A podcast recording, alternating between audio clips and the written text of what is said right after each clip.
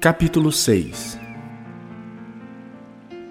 Aventura-se algum de vós, tendo questão contra outro, a submetê-la a juízo perante os injustos e não perante os santos?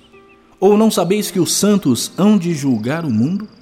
Ora, se o mundo deverá ser julgado por vós, sois acaso indignos de julgar as coisas mínimas? Não sabeis que havemos de julgar os próprios anjos? Quanto mais as coisas desta vida.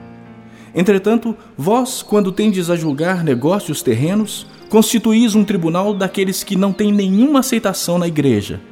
Para vergonha, vou-lo digo. Não há, porventura, nenhum sábio entre vós que possa julgar no meio da irmandade? Mas irá um irmão a juízo contra outro irmão, e isso perante incrédulos. O só existir entre vós demandas já é completa derrota para vós outros. Por que não sofreis antes a injustiça? Por que não sofreis antes o dano? Mas vós mesmos fazeis a injustiça e fazeis o dano, e isso aos próprios irmãos. Ou não sabeis que os injustos não herdarão o reino de Deus? Não vos enganeis, nem impuros, nem idólatras, nem adúlteros, nem efeminados, nem sodomitas, nem ladrões, nem avarentos, nem bêbados, nem maldizentes, nem roubadores herdarão o reino de Deus. Tais fostes alguns de vós, mas vós vos lavastes, mas fostes santificados, mas fostes justificados em o nome do Senhor Jesus Cristo e no Espírito do nosso Deus.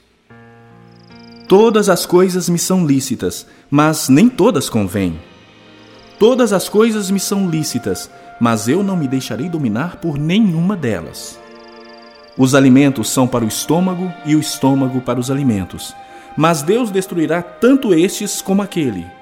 Porém, o corpo não é para a impureza, mas para o Senhor, e o Senhor para o corpo. Deus ressuscitou o Senhor e também nos ressuscitará a nós pelo seu poder. Não sabeis que os vossos corpos são membros de Cristo? E eu, porventura, tomaria os membros de Cristo e os faria membros de meretriz? Absolutamente não. Ou não sabeis que o homem que se une à prostituta forma um só corpo com ela? Porque, como se diz, serão os dois uma só carne.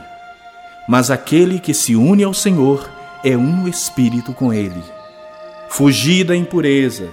Qualquer outro pecado que uma pessoa cometer é fora do corpo mas aquele que pratica a imoralidade peca contra o próprio corpo.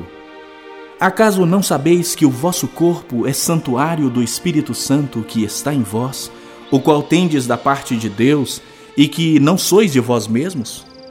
Porque fostes comprados por preço. Agora, pois, glorificai a Deus no vosso corpo.